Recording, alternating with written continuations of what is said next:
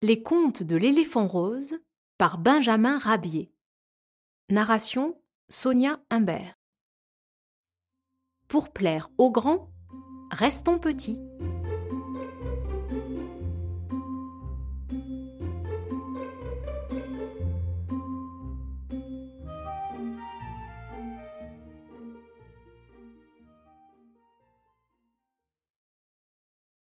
Fanfare, un brave chien du Dauphiné, étroit d'esprit et large de gueule, venait d'être promu au rang de chien de garde.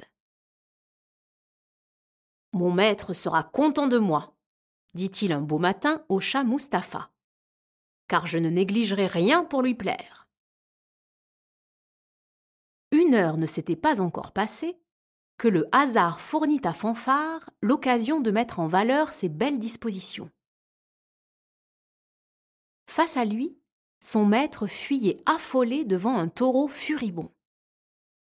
Déjà, dans sa course effrénée, le bonhomme avait perdu son chapeau. Un magnifique couvre-chef d'un certain prix. Fanfare s'élance et mord le taureau qui s'enfuit en beuglant. Pour terminer en beauté cet exploit brillant, le chien court au chapeau, le saisit entre ses crocs et triomphalement le vient jeter aux pieds de son maître. Mais en apercevant son beau chapeau mâchuré, crevé par les crocs de son chien, l'homme de jeter les hauts cris et de se laisser aller à une colère folle. D'où cette magistrale envolée de coups de pied à destination du malheureux fanfare. Quel idiot que ce chien Un chapeau de plus de cent francs, déformé, perdu et bon à peine pour un clochard.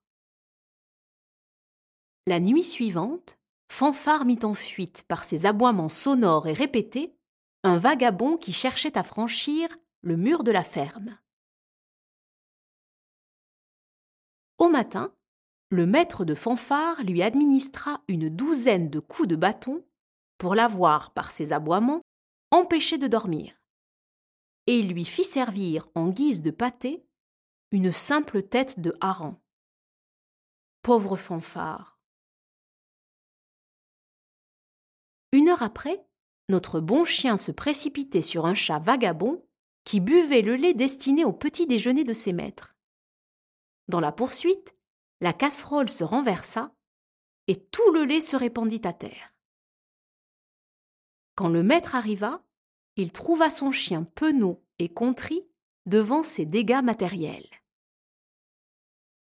Cette aventure fit déborder la coupe et Fanfare fut congédié comme un malpropre individu.